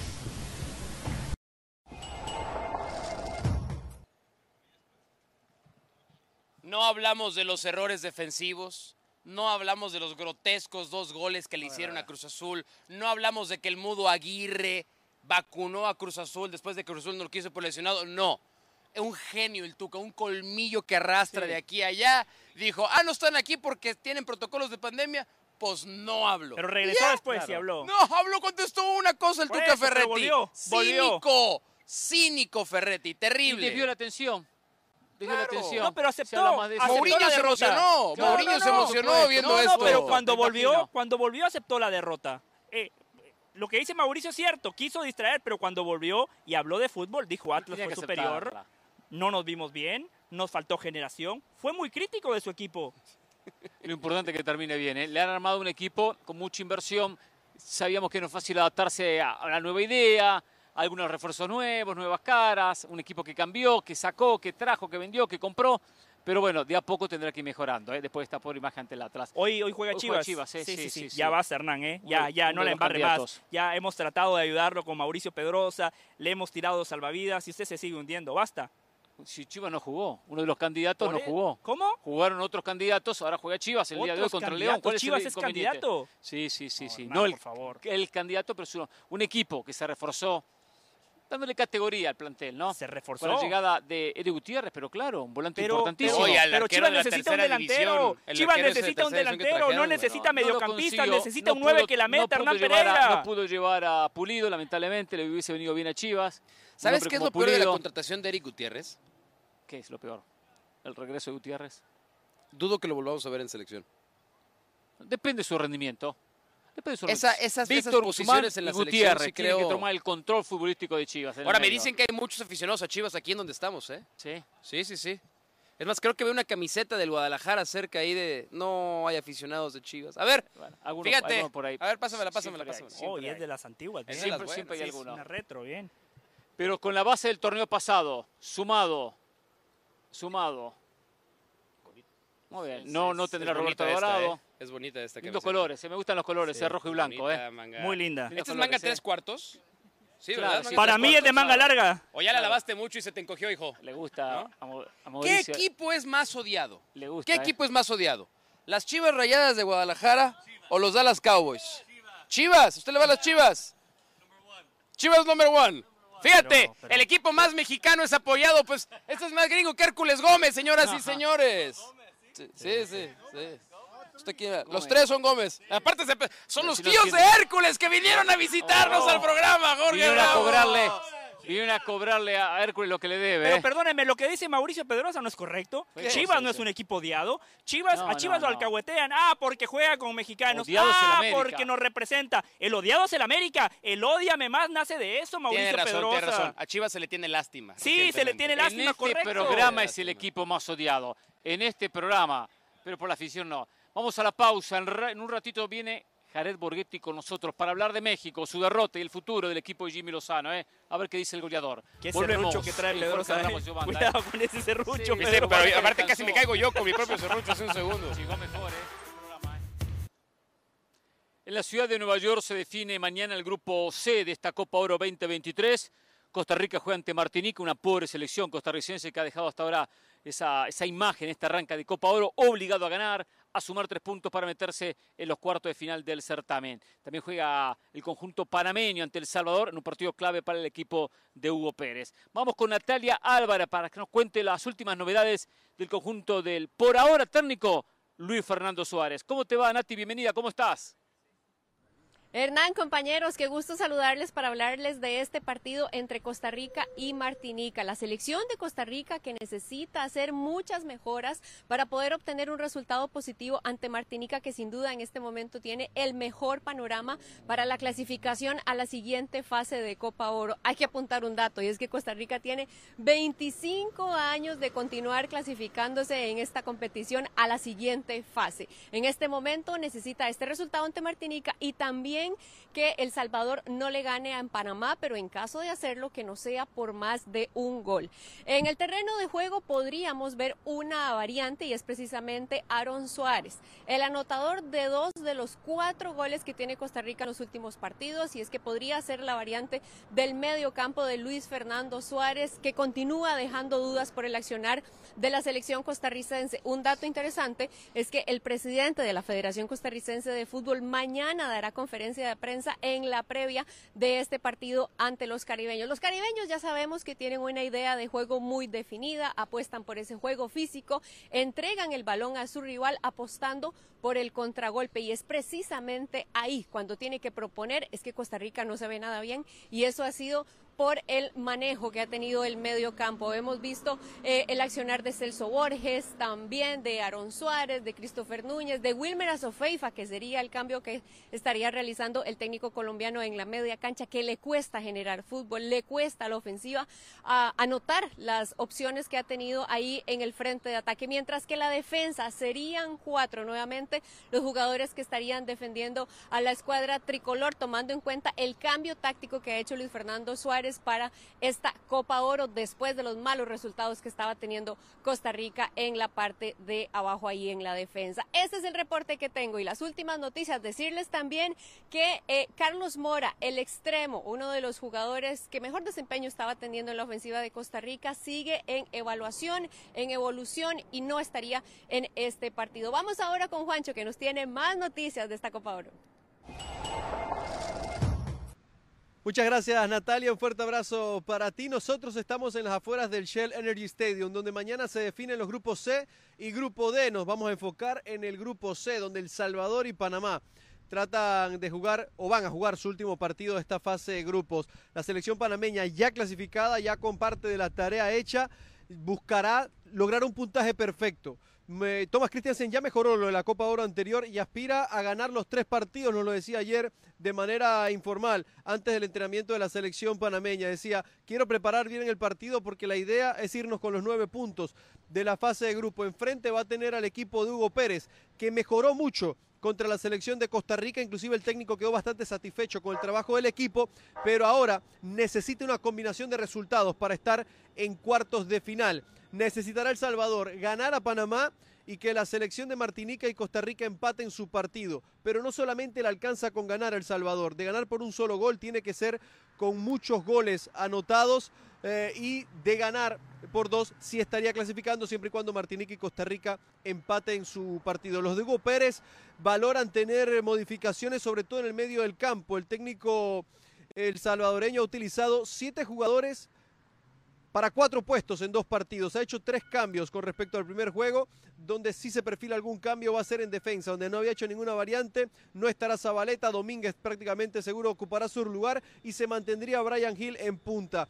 Cambió los dos, porteros entre los dos partidos. Primero Tomás Romero, luego Mario González. Se espera que Mario González repita contra la selección de Panamá este, este martes. Por el lado de la selección panameña, incorporaciones en el cuerpo técnico. Se incorpora al equipo Jorge Deli Valdés luego de haber llevado a la selección sub-23 al título en el torneo Esperanzas de Tulón. Ya llegó ayer en horas de la noche a la ciudad de Houston. Hoy estuvo en el entrenamiento con la selección panameña que no tendrá en el once titular Aníbal Godoy por suspensión. Lo de Michael Amir Murillo por lesión, se le está haciendo exámenes hoy a Michael Amir Murillo para ver el alcance de la lesión. ¿Qué factores se toman en cuenta? Si podrá estar en cuartos de final y de no estarlo, ¿cuánto tiempo será de baja? ¿Por qué? Porque recordemos que para poder hacer el cambio en la convocatoria entre una fase y otra, la lesión tiene que tener un tiempo de 15 días previo al inicio de los cuartos de final. Si lo logra, Panamá estaría entonces a disposición de cambiar al jugador. Se habla de Iván Anderson, jugador del Monagas del fútbol venezolano que recientemente jugó Copa Libertadores contra Boca Juniors. Estuvo también ausente el entrenamiento de hoy el lateral izquierdo Eric Davis. La selección panameña sí perfila cambios, inclusive en portería se espera que juegue Manotas Mejía.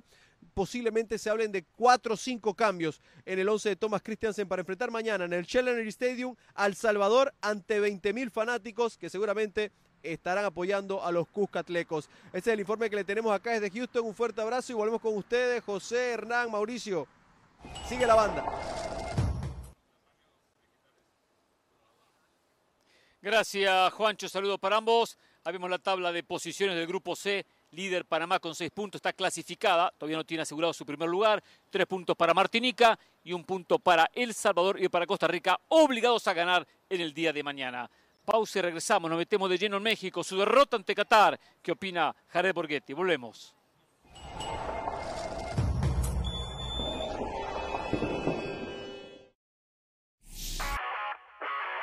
Saludos, soy Cristina Alexander y esto es Por Center ahora. Hay buenas noticias para LaMelo Ball ya que acordó con su actual equipo, los Charlotte Hornets, en una extensión máxima designada de novato de 5 años que podría valer hasta 260 millones de dólares, según informó Sam Permit de Rock Nation Sports a Adrian Wojnarowski de ESPN.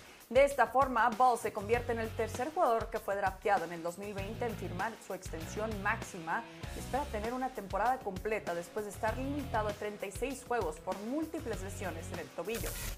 Al diamante porque los Angels volvieron a brillar después de su victoria de 5 a 2 frente a los Diamondbacks y así cortar una racha de cuatro partidos sin ganar. Además, Shohei Otani anotó su cuadrangular número 31, lo cual lo pone como líder de la liga en home runs. Mike Trout también se lució y anotó un cuadrangular por primera vez ante los de Arizona. El equipo de Los Ángeles tiene récord de 7 victorias y una derrota esta temporada cuando Tani y Trout anotan un home run en un encuentro. Iga Swiatek tuvo un debut sólido en Wimbledon después de superar 6-1 y 6-3 a la china Lin Yu. La número uno del mundo llegó al abierto en Inglaterra con algunas molestias físicas. Sin embargo, no dejó dudas en su victoria donde tuvo 22 golpes ganadores. Swiatek se había bajado de las semifinales en Bad Humbug por un supuesto problema estomacal. Su siguiente rival será la española Sara Sorribes Tormo, que superó a la italiana Martina Trevisan en sets corridos. No se pierdas por Center todas las noches a la 1 a.m. del Este, 10 p.m. del Pacífico. Esto fue Center ahora.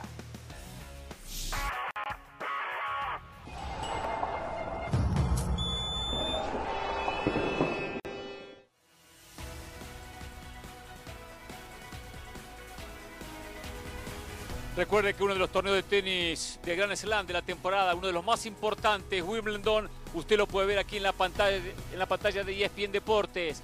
Mañana, es temprano, el mejor partido de la jornada, esta primera ronda. No se lo pierda también a través de ESPN Plus. Nosotros después de la pausa eh, nos metemos de lleno a analizar con el goleador lo que fue la derrota de México. Preocupa pensando en los próximos partidos de esta Copa Oro.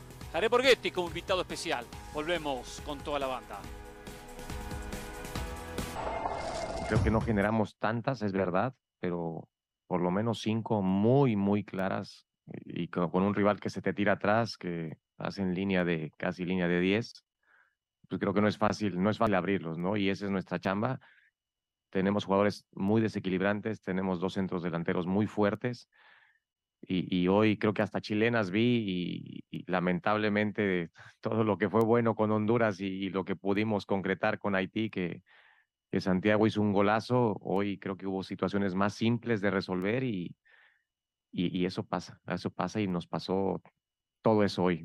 Al final creo que no, creo que si nos dan 10 minutos más igual no le íbamos a meter, ¿eh? así te digo, porque habíamos fallado unas tan claras que creo que el equipo luchó, movimos un poco las piezas, metimos gente este, distinta por los costados, eh, pusimos Oriel Antuna de, de, extremo y de lateral, intentamos todo para, para poder generar más opciones y, y creo que generamos poco, pero sí generamos las suficientes para, para haber hecho algo más.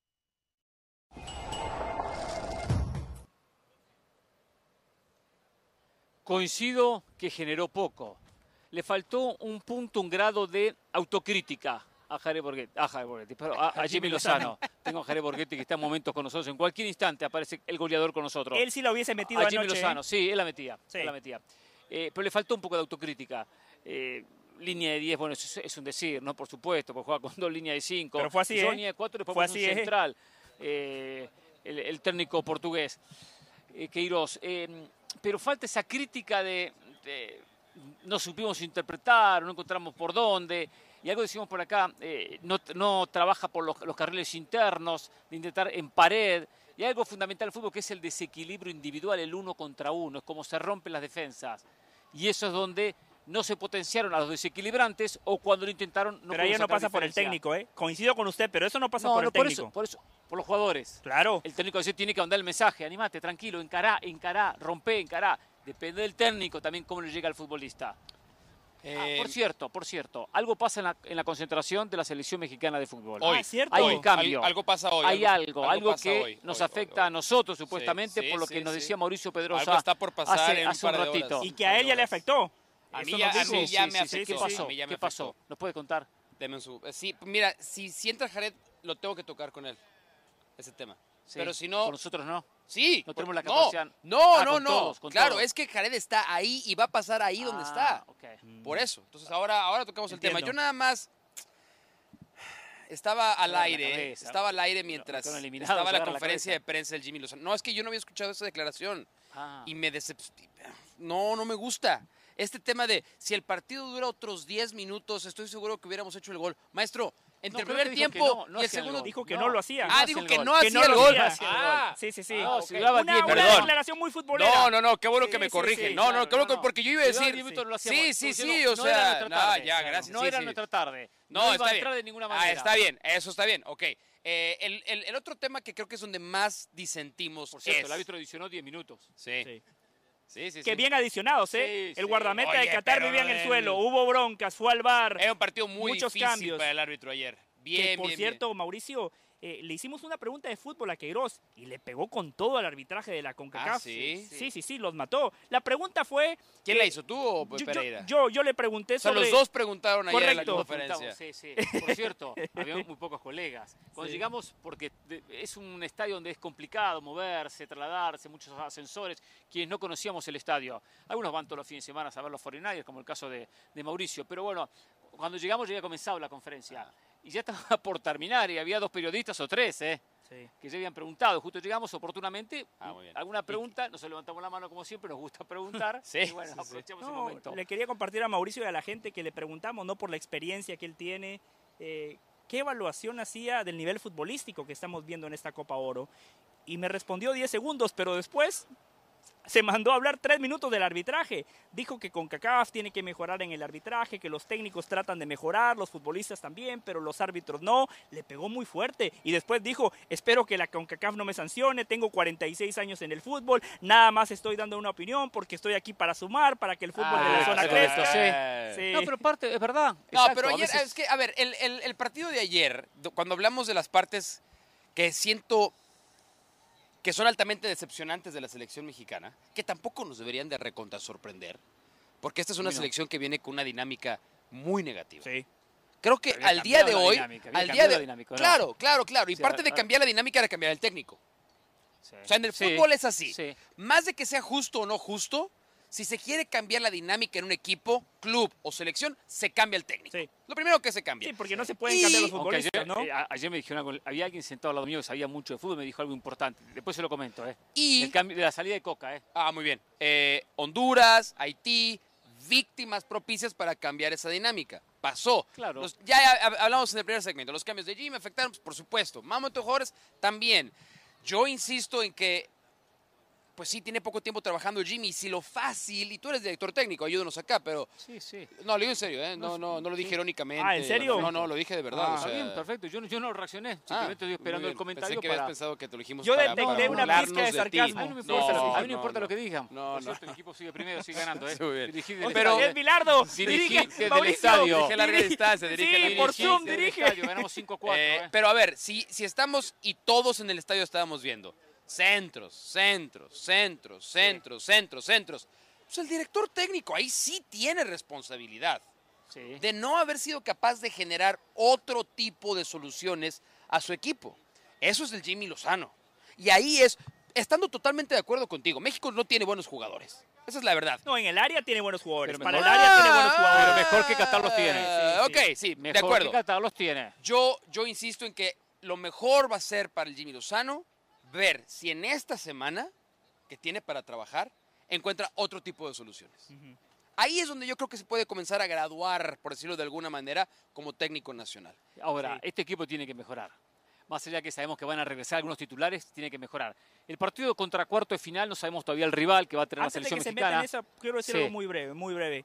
Eh, lo que decía Mauricio, pero la lectura de Jimmy fue la correcta porque México estaba metiendo muchos centros. Entonces dijo, me hace falta un centro delantero. Claro. Y termina jugando con dos nueves. Claro, después, después, honestamente, no sabemos si él pidió más juego interno y los futbolistas no lo ejecutaron. Honestamente, uno no lo sabe porque Laines, cuando ingresa, no jugó pegado a la banda. Se lo no, preguntado en la conferencia, Laines jugó por los carriles internos. Eso me lleva a pensar de que él buscó generación porque se daba cuenta que México nada más atacaba por los costados. Es que yo no sé si era porque estando Alvarado y Antuna tratando de perforar el lado derecho y que México recargó mucho por ahí. Yo no sé si para no sentirse ajeno al partido, Diego Laines se veía obligado a centralizar más su posición, lo cual tampoco es la peor noticia, porque, a mí Laines me gusta en esa zona de la cancha, tiene buen desequilibrio por dentro y es el, desequilibrio por fuera es el que estamos acostumbrados a ver, ¿no? Es el más natural. Sí. Laines tiene desequilibrio por dentro y así fue como le puso ese pase a Santiago Jiménez. Que en algunas la inició bien, como es la costumbre de Laines, las terminó mal. Sí. En algunas empezó bien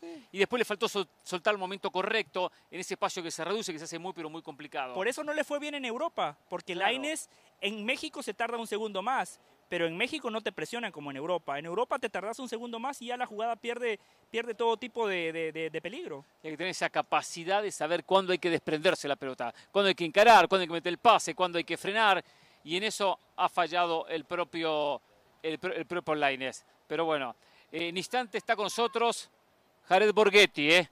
Eh, muy cerca de la concentración de la selección mexicana para contarnos las últimas novedades, para analizar lo que pasó ayer, lo que viene. Hablando de lo que viene, opciones como rivales de México en los cuartos de final, casualmente aquí en Dallas, el próximo sábado. Hoy tiene la posibilidad de que los cuatro pueden llegar a enfrentar a, la selección de México. Panamá, Martinica, El Salvador o Costa Rica. O sea, no hay nada definido. Pero Panamá uno lo ve por su posición que va a terminar ganando el grupo. De acuerdo. Panamá le vemos muy pocas posibilidades, porque puede Martinica ganar, eh, eh, Panamá perder y quedar segundo. Costa Rica tiene una, alta posibilidad de ser rival de México. Costa Rica. Sabes que yo lo deseo. ¿Sí? Sí. ¿Por qué? Desea? Sí. ¿Por qué? Sí, sí, sí. Quiero ver a México contra Costa Rica en cuartos de final. ¿Porque usted cree que Costa Rica va a ser más fácil o más complicado? No, no creo que no creo que vaya a ser una gran diferencia. A ver, si es Martinique, pues sí, obviamente. Eh, pero fuera de conferencia de... prensa nos decía Natalia con el tema, habla el presidente de la ah, Federación de Costa Rica. ¿eh? No me extrañaría que ya den por terminado el ciclo de eh, Suárez. Ahora dijo antes del partido. Sí, sí. Sería muy extraño dar por terminado el ciclo de un entrenador. Sí.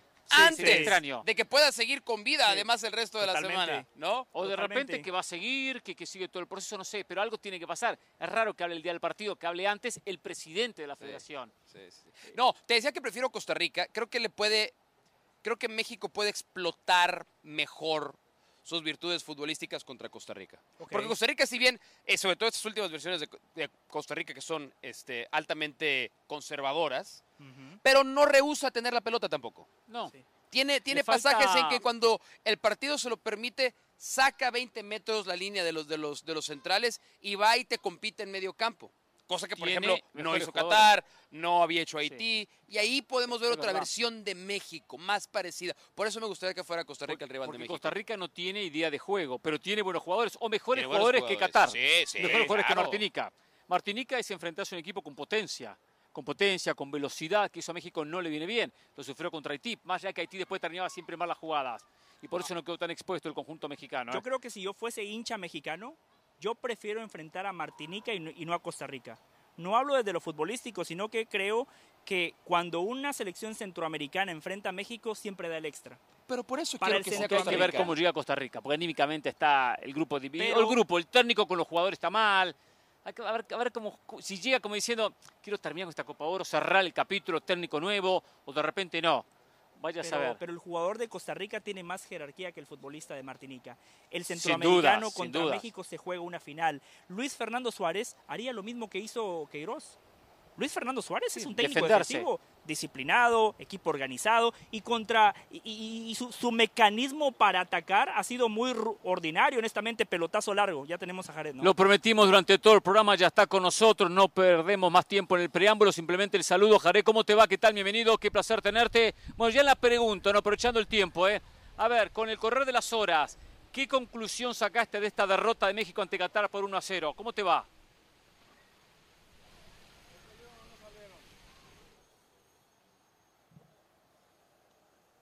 No, no estoy seguro que lo escuche todavía.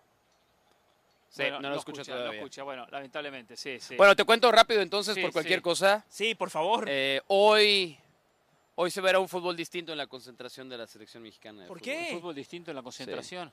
¿Tiene que ver con Jimmy? ¿Con cuerpo técnico? Tiene que ver con cuerpo técnico de Jimmy Lozano. ¿Alguien se incorporó alguien al cuerpo técnico para ayudarlo a Jimmy Lozano? Hoy, simplemente, ¿Ah, solo por hoy. Pero esa noticia... Ah, hoy fue se incorporó. Se incorpora dentro de un par de horas. Se incorpora en unas horas. ¿Y por qué a mí me va a poner pero, mal? Pero ¿por qué solo hoy? Porque hoy es el popular partido prensa contra cuerpo técnico de selección mexicana de fútbol. Y el representativo de periodistas que cubren al fútbol mexicano me dicen que hay dos posiciones de las que carecemos, extremo derecho y director técnico. Oh, oh es verdad una mala noticia. el partido, por supuesto, es en, Santa Clara, va, a tener que dirigir Imai. Es la adición al cuerpo técnico de la Me hubiese gustado, me hubiese gustado hacer, hacer una, dupla, una dupla con, con, Imai.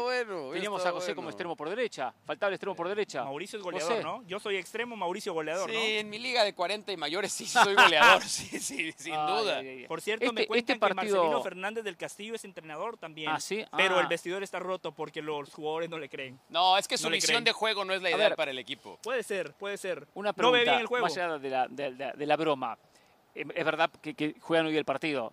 Prensa contra el cuerpo técnico. ¿Esto es algo habitual todos los eh, años? es habitual, es muy normal. Con cualquier técnico también lo hacía Martín, lo hacía Coca. bueno, con Martín a mí no me tocó, pero porque no estuve tan cerca esa veces. Pero, pero, lo hacían. Pero creo que sí. sí no digo porque es una, manera de Me hubiese gustado ir, ¿eh? Me hubiese gustado ir. Yo he jugado varios partidos, eso son interesantes. vamos a la pausa. Jorge Ramos y su banda, ¿eh? Aquí estamos en Dallas, ¿eh? En el centro de entrenamiento de los Dallas Cowboys. Acá nos trajo Mauricio Pedrosa porque quiere acercarse un poco a la NFL. ¿eh? Pero bueno, ¿qué va a hacer? Yo pensé que iba a acercar el fútbol al Dallas FC. Volvemos.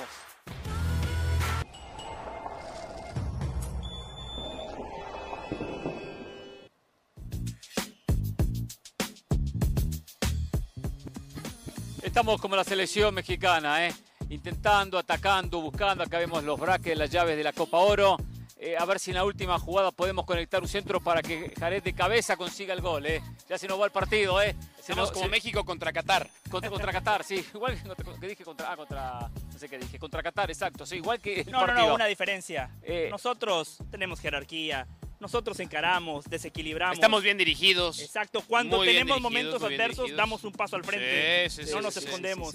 No llegamos en buenas condiciones y hay problemas de vestuario también aquí. ¿eh? Después les voy a contar. Hay problemas de vestuario, sí. Hay diferencias. Y no voy a contar ahora, pero hay diferencias ¿eh? en cómo llegamos, a, cómo llegamos aquí a Dallas. ¿eh? Pero bueno, ya entraré en detalles. Mi viaje fue muy cómodo. cómodo, muy cómodo, con comida, con desayuno. Y otro ya. Otro, otro viajando al lado del baño.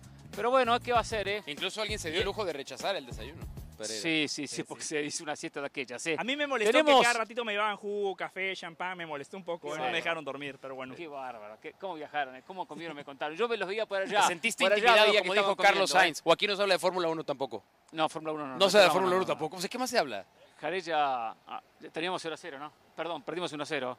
El gol no llegó nunca. El gol no llegó y se nos va el partido. Pero bueno, se nos va el partido. ¿Qué va a ser? Hoy, hoy tuvimos al Jared de Chivas. Oh. Por favor. ¿Podemos dejar a Chivas de lado? ¿Podemos dejar un día a Chivas de lado? ¿Podemos o no? ¡Wow! Está bien. Qué barro. Qué no, no, no, no. Hoy Chivas juega, ¿eh? Vamos a ver cómo Pero ¿sabes qué es increíble? Sería. No creo a José del Valle capaz de hacerle ese comentario en su cara a Jared. No lo creo. No. No, pero, pero. no se lo harías. Pero no estoy faltando a la verdad. Jared tremendo goleador. No, no estás faltando la verdad, es cierto. Pero no se lo dirías en, su cara. de la selección mexicana de fútbol. No se lo dirías en Con su Chivas le fue muy mal. No se lo dirías en su cara. Pero Jared va a ser el primero en reconocerlo. Con Chivas le fue muy mal a Jared Borghetti. ¿O no, Mauricio? ¿Le fue mal? Mauricio, tengo que decirle... equipos a Jared. bueno, ahí está. El día, que, el día que desayunábamos en el hotel en Phoenix, estaba en una mesa muy cercana a la nuestra Ricardo Peláez. Y tengo que reconocer que el señor del Valle fue, lo saludó, lo encaró y le dijo que lo criticaba, que lo había criticado muchas veces. También dijo, bueno, en la América lo elogié, pero sí habló que en Chivas lo había criticado. Después en la nota no lo hizo y creo que algunos reclamó. Empieza bien en defensa de José, tampoco se va el tema Chivas, todo fue México, México, selecciones, pero, pero, pero lo hizo. Eh, y le dijo eso a Ricardo Peláez, que seguramente cualquier día lo vamos a volver a tener por aquí en esta Copa Oro, esta gran cobertura de Copa Oro. Y muy buena gestión de Mauricio, ¿eh? la verdad hay que decirlo. Muy bien Mauricio no, no, no, yo estoy Aquí para, estoy, para sumar, para trabajar. Estoy para ser como el Pony Ruiz del Jared Borghetti en Santos. ¿Se acuerdan que Peláez dijo esa falta de jerarquía que hoy el futbolista no tenía cuando la comparó con otras generaciones? Correcto. Ayer se vio, ayer se vio. Claro. Y se ponía el equipo al hombro. Por eso no entiendo que ustedes critican a Jimmy Lozano. O sea, sí hay cosas para reclamarle, pero el análisis, el foco, las críticas, las exigencias, los periodistas. para el jugador, para el futbolista. La derrota de anoche no fue de Jimmy Lozano, fue de los jugadores, de Memo Ochoa, de Edson Álvarez, de Julián La derrota fue de los dirigentes. Hace mucho tiempo. ¿Tú eres, una persona de fe? No. No. ¿Eres una persona religiosa? No. no es, bueno, entonces te voy a contar un pasaje. Que se llama la parábola de los talentos. Ajá. ¿no? Y dice, dice el creador, al que más le di, más le voy a exigir.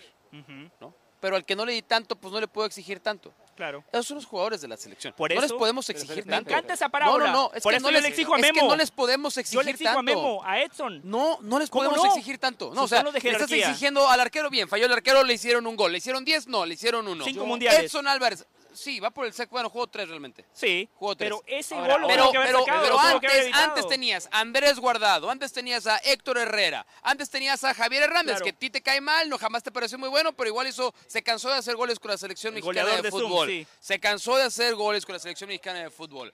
Eh, hoy no hay esos futbolistas. Claro, pero no estamos hablando de que México enfrentó Entonces, a Argentina, tú Mauricio, dices, enfrentó a Qatar. sí, muy bien, muy bien, pero desafortunadamente enfrentando a Qatar, enfrentando a, todavía con Diego Coca, a Camerún, enfrentando a El Salvador, A México Guatemala.